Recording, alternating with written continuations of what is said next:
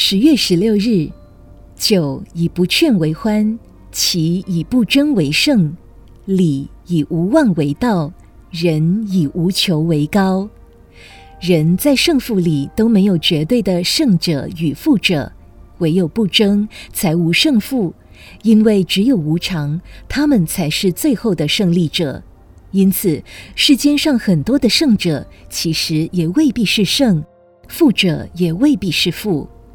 左宗棠是围棋高手，有一次出征途中，见一茅庐悬挂着“天下第一棋手”的匾额，好奇入内与主人连弈三盘，对方皆输。临走的时候，左宗棠对主人说：“你天下第一棋手的匾额可以卸下了。”后来，左宗棠从前线班师回朝，又路经茅舍，看到天下第一棋手的匾额仍在，甚为生气。入内再与主人对弈，三盘皆输。问其故，主人答：“上回您有任务在身，要率兵打仗，我不能挫您的锐气，故而手下留情。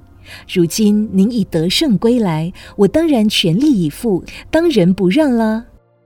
输与赢，胜与负之间，能懂得此中奥妙的人，才是人生真正的赢家。”文思修。